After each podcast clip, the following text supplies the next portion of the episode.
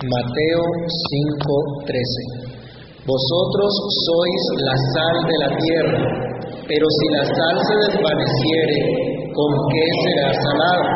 No sirve más para nada, sino para ser echada fuera y hollada por los hombres. Padre que estás en los cielos, en el nombre de Cristo Jesús, te agradecemos por este momento en que podemos acercarnos a meditar en tu verdad, en tu palabra. Te pedimos, Dios, por favor, abre nuestro entendimiento. Que tu Espíritu, Señor, nos permita discernir tu verdad, entender tu verdad, comprender este mensaje. Señor, que tu Espíritu obre en cada uno de nuestros corazones, para que esta palabra transforme nuestras vidas, nuestra manera de pensar, nuestra manera de vivir. Ayúdanos, Padre bueno. Ten misericordia de cada uno de nosotros y que tu palabra corra, sea glorificada, haga lo que tiene que hacer en cada uno de nosotros. Te lo imploramos y te damos muchas gracias en el nombre de nuestro Señor y Salvador Jesucristo. Amén. Pueden tomar asiento, hermanos. En su descripción del cristiano, el Señor Jesús ya nos ha mostrado la necesidad de nacer de nuevo, de ser transformados, de experimentar la obra de Dios mismo en cada uno de nosotros, en cada uno de aquellos que Él dice son bienaventurados, aquellos que Dios dice son enriquecidos con su gracia, que son saciados con su justicia, que alcanzan y muestran misericordia, aquellos que experimentan una verdadera mansedumbre y que se vuelven pacificadores, pero que a causa de ser pacificadores también sufren persecución por ser como Cristo. Y esta fue la última referencia que estuvimos estudiando, el versículo 11 y 12 la semana pasada, donde el Señor decía que el cristiano, por ser cristiano, por ser seguidor de Cristo, sufriría también persecución. Y tal vez al pensar en esto, muchos podrían sentir tristeza. ¿Cómo así que un cristiano va a sufrir persecución? ¿Cómo así que alguien que está tratando de agradar a Dios, tratando de hacer lo que es correcto, va a sufrir persecución? Si de pronto nos enfocamos o enfatizamos en el hecho de ser perseguidos, tendemos a movernos de nuestro foco, de nuestro horizonte, de nuestro galardón que Él nos ha prometido. Él decía, porque de ellos es el reino de los cielos. Ese es nuestro galardón, esa es la promesa que Cristo nos ha hecho. Y por eso en esta sección ahora, Él describe la manera como los cristianos identifican lo que son. Trae el Señor gran ánimo al mostrar a sus seguidores que ellos son la sal de la tierra. Así titulamos el estudio la reflexión de esta mañana. La sal usada por los judíos tenía muchas propiedades, tenía muchos usos bien conocidos por la audiencia primera de Cristo. Pero en esta sección, de acuerdo a lo que Cristo enseña, nos enfocamos en un uso particular que se da a la sal y es el uso de, ser un agente antiséptico. Cristo entonces dice que los cristianos, que los discípulos, que sus seguidores son la sal de la tierra, en un mundo en descomposición. Fruto de esa descomposición vimos, por ejemplo, cómo persiguieron a Cristo. Fruto de esa descomposición persiguen a los que son como Cristo, y era lo que él decía en los versículos anteriores, que perseguirían a sus discípulos. Fruto de esa descomposición es que el mundo a lo bueno le dice malo y a lo malo le dice bueno. Pero Dios dice, ay de ellos. Así fue en la época de Noé. ¿Se acuerdan? Cuando todo el mundo, toda inclinación del corazón del hombre era de continuo al mal. Y Dios envió un diluvio que los destruyó a todos y solo fue salvo Noé y su familia. Así fue en la época de Abraham, cuando Dios destruyó a Sodoma y Gomorra como señal del juicio eterno. Así fue también en la época de Cristo. Y así ha sido durante la historia de la iglesia. Así es ahora también en nuestra sociedad. ¿Qué es lo que la, la sociedad hoy considera honesto, bueno y respetable?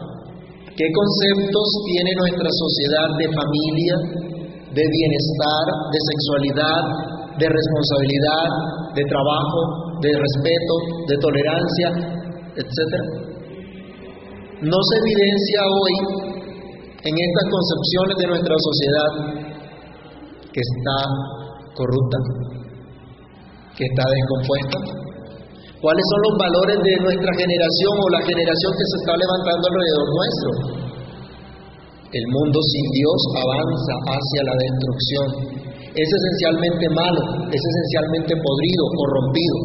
El mundo sin Dios aborrece lo que es bueno. Y Dios testifica que ese mundo es malo.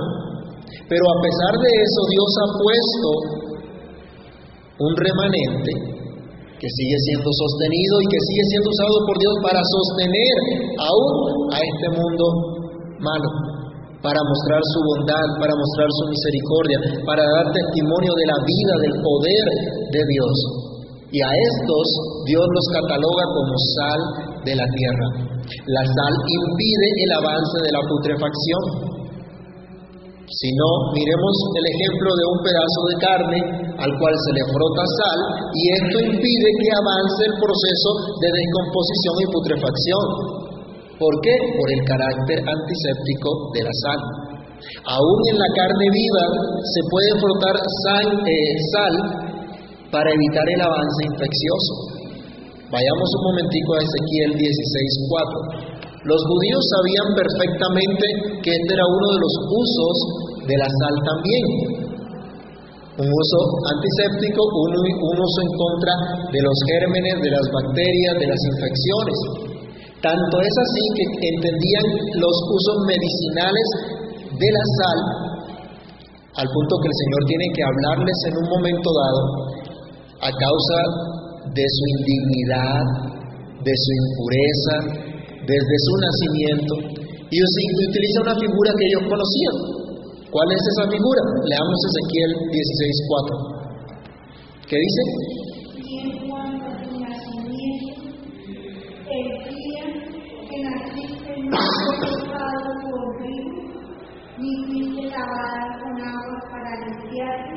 ni con sal, ni fuiste envuelta con pan. Cuando el Señor está acusando aquí al pueblo a causa de su maldad, le dice, mire, desde su nacimiento son impuros, desde su nacimiento están contaminados. Y él dice, ni siquiera tuvieron el cuidado contigo como el que tiene de un hijo pequeño en la costumbre que ellos tenían de limpiarlo con sal también, de frotarlo con sal para evitar cualquier infección. Entonces, Israel, el pueblo de Israel, el pueblo judío conocía perfectamente que la sal impedía el avance de la putrefacción. Lo sabemos nosotros también hoy. ¿No, ¿No les ha tocado arreglar una carne? Para que la carne se mantenga, ¿qué hay que hacer? Meterla al congelador y no más. Hay que echarle sal. Hay que salarla para que se pueda mantener. Bueno, el cristiano como sal también tiene esa función en un mundo contaminado y corrompido por el pecado. Un poco de sal puede hacer la diferencia. En una masa, en una bebida, usted coloca un poco de sal y se nota. ¿Será que no se nota? Si le echo un poquito de sal a un jugo, ¿lo nota?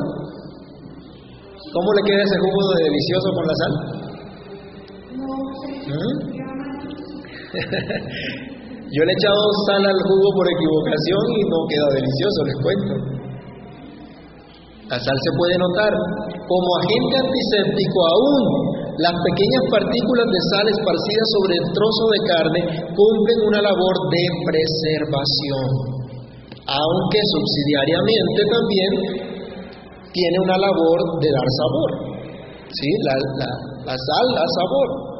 Pero el énfasis en lo que Cristo está enseñando acá es la función de ser un antiséptico.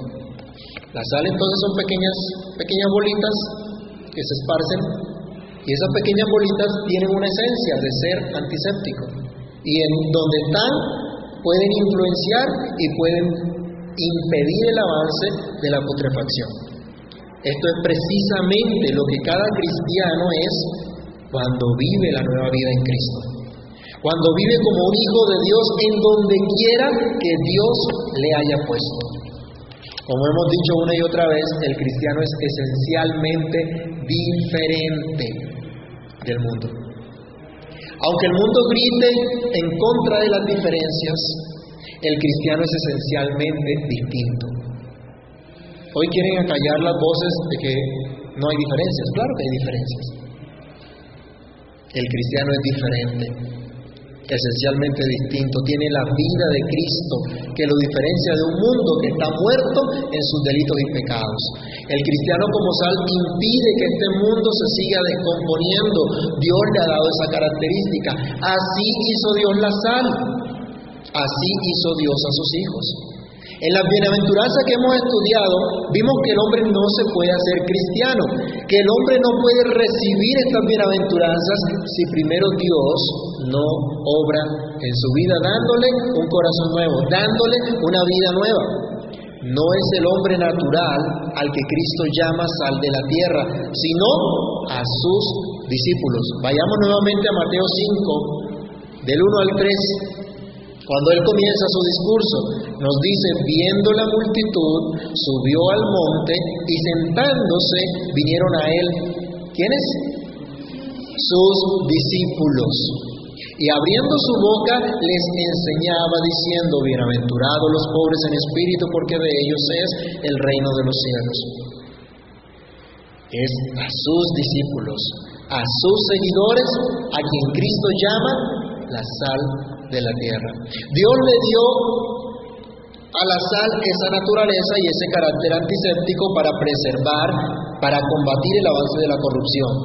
Bueno, es precisamente Dios quien le ha dado vida nueva al creyente.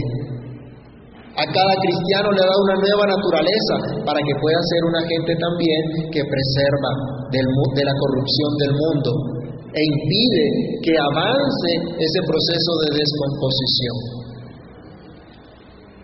Tú que me oyes, ¿sabes cuál es tu nueva naturaleza? ¿Por qué estás acá? ¿Sabes cuál es tu llamado en este mundo? ¿Sabes que eres sal de la tierra? En segundo lugar, la función primaria de los cristianos cuando decimos que son sal de la tierra, pues es precisamente esto, preservar. Son ese remanente. Sabemos que la función de la iglesia en general como organismo y, obviamente como organización es predicar y evangelizar. A eso está llamada la iglesia. No, no es el llamado de la iglesia como tal convertirse en un movimiento político que gobierne las naciones. Aunque a algunos de nosotros nos gustaría que así fuera. Y diríamos, qué lindo que la iglesia gobernara.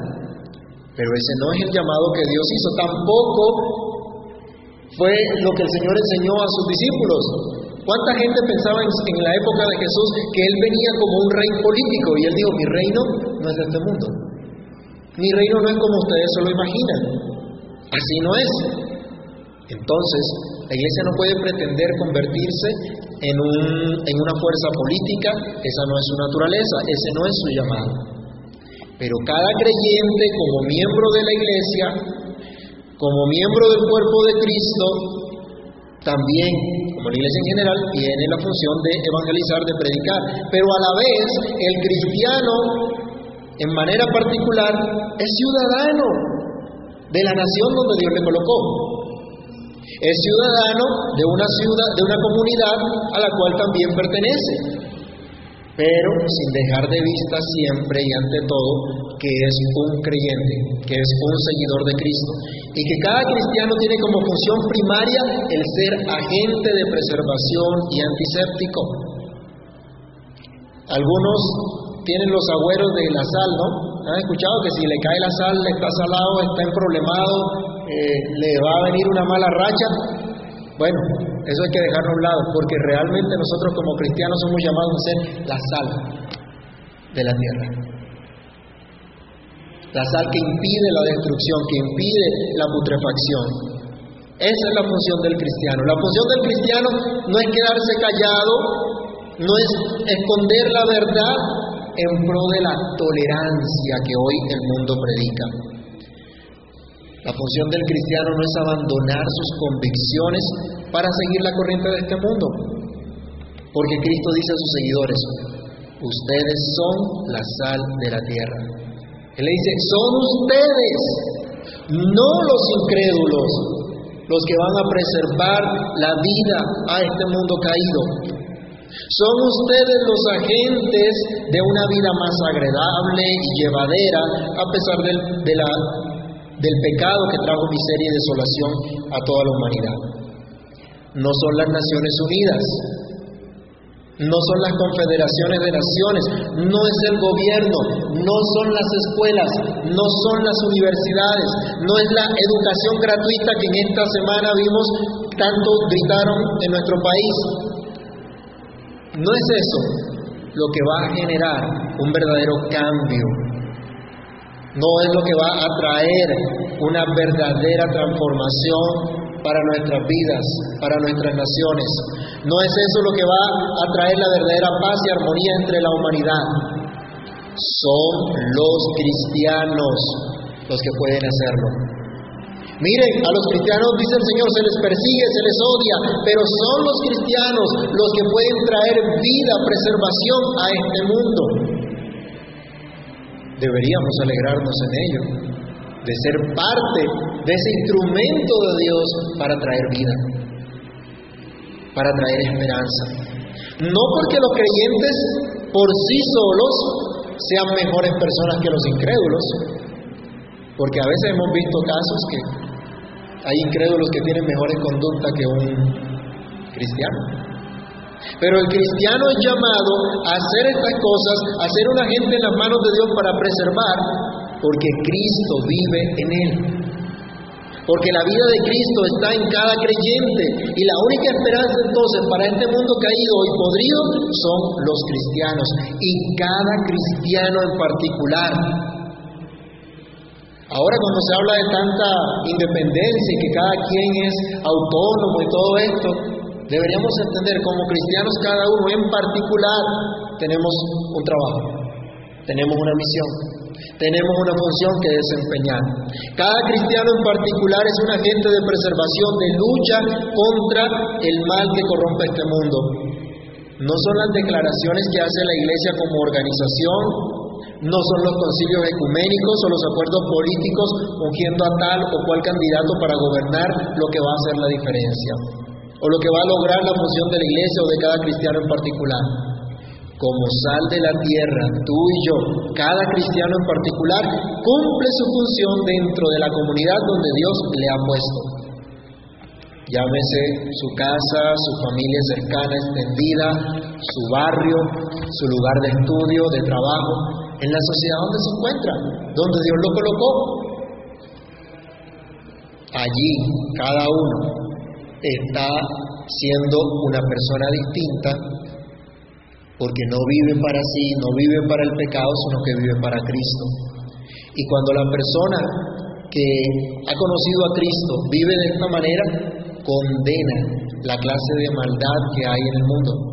Condena a los demás que viven en inmundicia, no porque con sus palabras esté diciéndoles que son malos, que son perversos, sino porque su vida, su estilo de vida al ajustarse a la enseñanza de Cristo, manifiesta lo que es bueno y por lo tanto también lo que es malo. Vayamos a Colosenses capítulo 4, verso 6.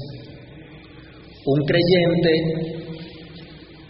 condena también las malas palabras que dice el mundo caído, el mundo impío, porque ellos pronuncian palabras de gracia ¿Qué dice Colosenses 4:6?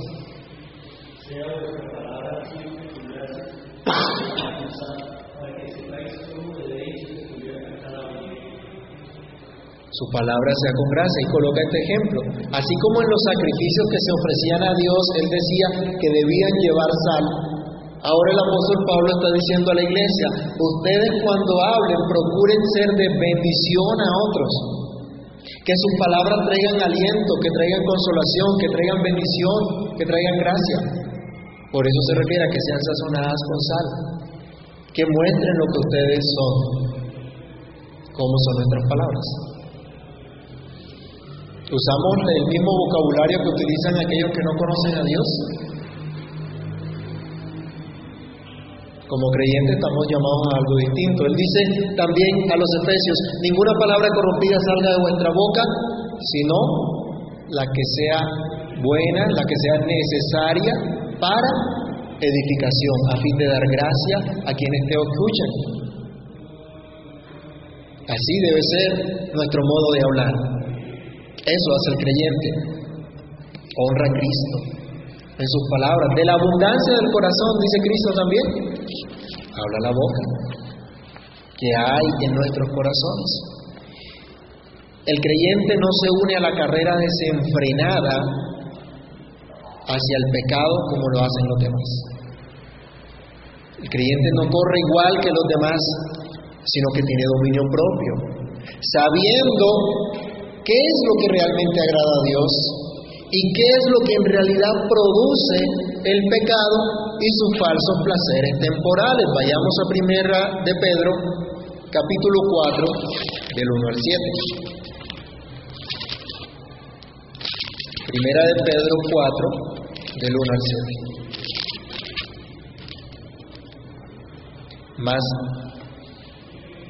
puesto que Cristo ha padecido por nosotros en la carne, vosotros también armaos del mismo pensamiento, pues quien ha padecido en la carne terminó con el pecado, para no vivir el tiempo que resta en la carne, conforme a las concupiscencias de los hombres, sino conforme a la voluntad de Dios Baste ya el tiempo pasado para haber hecho lo que agrada a los gentiles, andando en lascivias, concupiscencias, embriagueces, orgías, disipación y abominables idolatrías.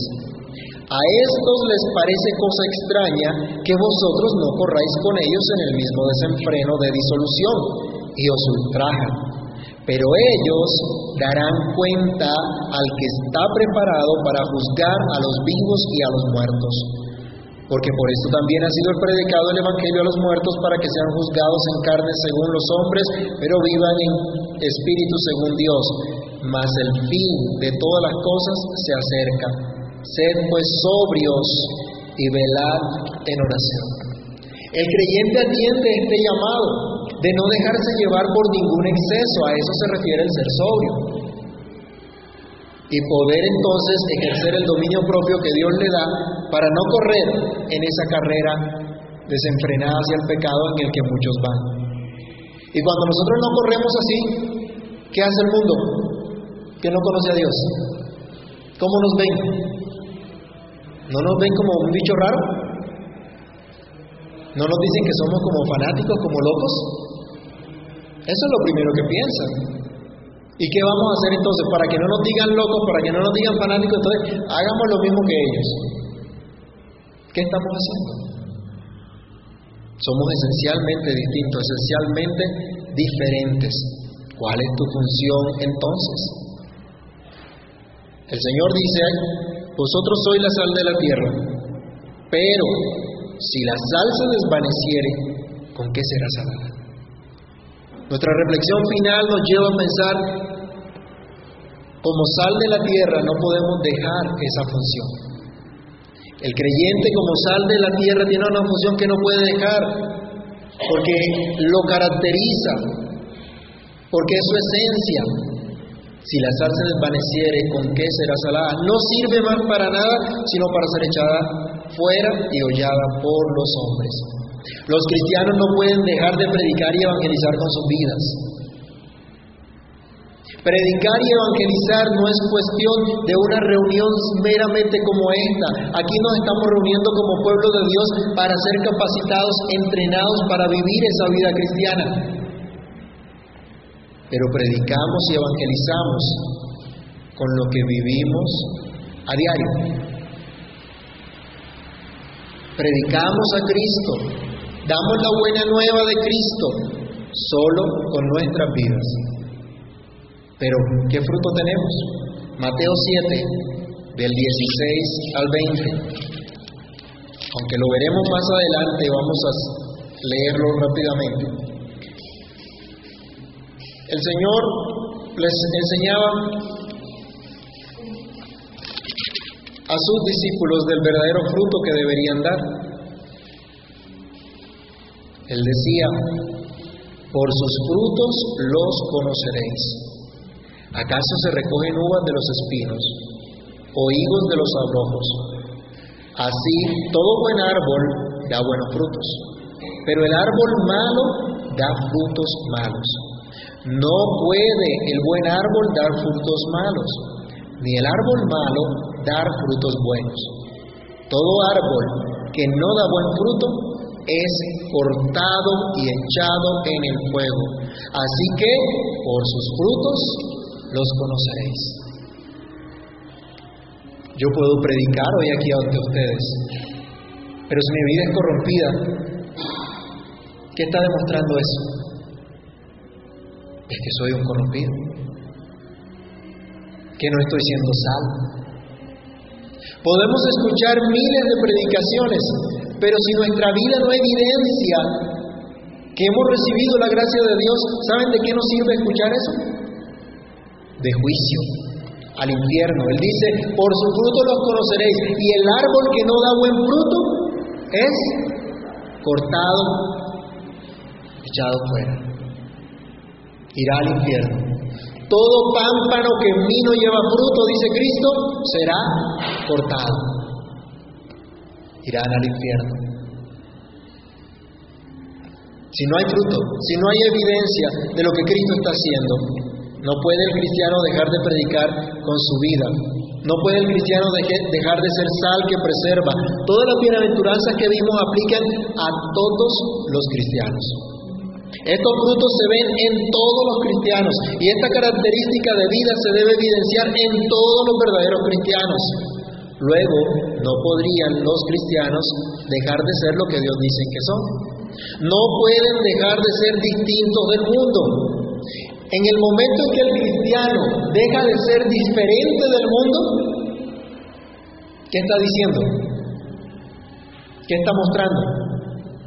Que no es cristiano que no tiene fe, que no ha entendido el Evangelio, que no ha recibido realmente a Cristo. Tal vez con sus labios ha dicho algo, pero en su corazón no hay nada. Por lo tanto, el cristiano no puede dejar su esencia, no puede dejar de ser distinto del mundo, aunque tristemente se nos ha vendido un mensaje aún dentro de la iglesia que hay que ser como el mundo para poder ganar al mundo que hay que hacernos semejantes al mundo para poderlos traer a Cristo. Y no hay nada más equivocado. Es cierto que compartimos trabajos, estudio, economía, algunas costumbres, música, formas de vestir similares, hasta donde nuestras convicciones y valores y libertad cristiana nos los permiten. Pero eso no es lo mismo que equipararse identificarse con los mismos valores de un mundo sin Cristo. Vayamos a 2 de Corintios 6, 14. En el momento en que el cristiano se identifica con los valores del mundo, con la forma de pensar del mundo, de actuar del mundo, resulta en una comunión con las tinieblas. Más adelante veremos que somos la luz, pero aquí se nos dice qué comunión hay entre Cristo y Satanás. ¿Qué comunión puede haber entre la luz y las tinieblas? Él les dice, no se unan en yugo desigual con los incrédulos. Pero a veces hacemos sociedad con los incrédulos. A veces tenemos relación íntima con los incrédulos. Y aquí se nos dice, ¿se está identificando con el incrédulo? ¿Se está poniendo un mismo yugo? ¿Está caminando bajo lo mismo que camina un incrédulo? El creyente no puede vivir de esa manera. En todas estas cosas, Cristo nos enseña que somos esencialmente distintos. Los cristianos no pueden dejar su función de ser sal. Esto es, no tiene sentido su cristianismo sin Cristo. Si la sal se vuelve insípida, ¿cómo la van a volver a salar? la sal de las rocas que utilizaban los judíos, la sal del mar muerto que también utilizaban, tenían muchos minerales, pero a la vez tenían muchas mezclas de muchas cosas y alguna era de muy mala calidad, al punto que a veces se hacía insípida. Cuando se volvía insípida, perdía su calidad antiséptica y de dar sabor también. Entonces, cuando el cristianismo es aparente, cuando el cristianismo es una mera profesión, es como la sal que pierde su sabor, que no sirve para nada, que pierde su función de preservar el avance de la corrupción. Así, no sirve para nada un cristianismo sin Cristo. Una mera formalidad, un mero legalismo o ritualismo vacío. Y cuando hablo de este ritualismo vacío, incluyo esas manifestaciones de supuesta alegría y de gozo en la presencia de Dios, pero no es más que un espectáculo, porque dentro del corazón no hay absolutamente nada más. Vayamos a Apocalipsis capítulo 3, verso 17. ¿De qué sirve un cristianismo donde Cristo no está? Donde la palabra de Dios no reina, donde no gobierna. ¿De qué sirve llamarnos cristianos si no obedecemos la palabra de Dios? ¿De qué sirven auditorios llenos de supuestos cristianos si no son sanos? Si no están preservando de la corrupción del mundo, sino que se corrompen en el mismo desenfreno, pero a pesar de eso dicen que están ricos, que están impactando, que están logrando influenciar la sociedad. La iglesia en la época del apóstol Juan fue influenciada por ese pensamiento. ¿Y qué le dijo el Señor en Apocalipsis 3:17? Leámoslo. ¿Qué dijo?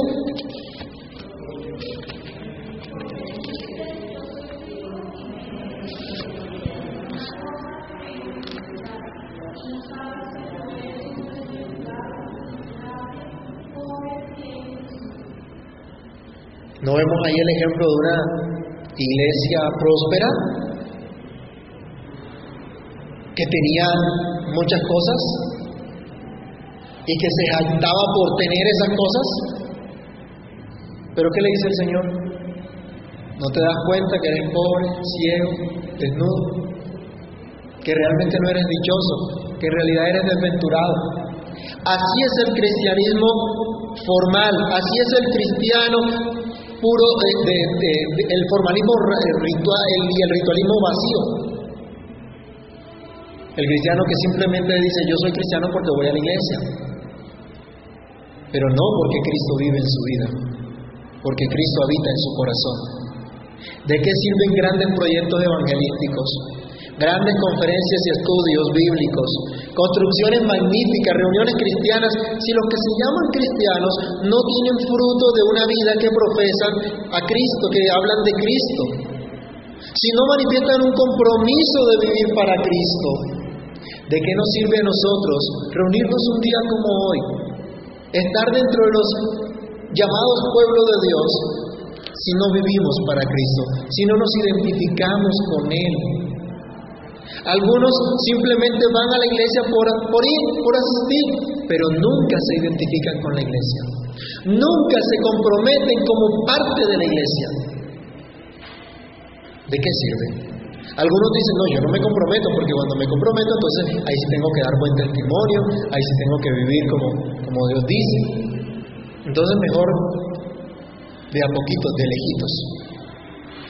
¿Con quién se están identificando? Esta clase de cristianismo, dice Cristo, no sirve más para nada, sino que está esperando el juicio de Dios. ¿Quién puede ser sal de la tierra entonces? ¿Quién puede cumplir con esta función vital de dar al mundo vida, de dar al mundo preservación? Pues los mismos que son bienaventurados, los mismos que son objeto de la gracia de Dios, los mismos que son supremamente bendecidos, los mismos que son perseguidos por ser como Cristo. Esto es, los discípulos, los cristianos, los seguidores de Jesús. ¿Eres tú parte de esos discípulos ¿Eres tú parte de lo que Cristo dice que son sal de la tierra? ¿Has entendido tu llamado esencialmente diferente al mundo?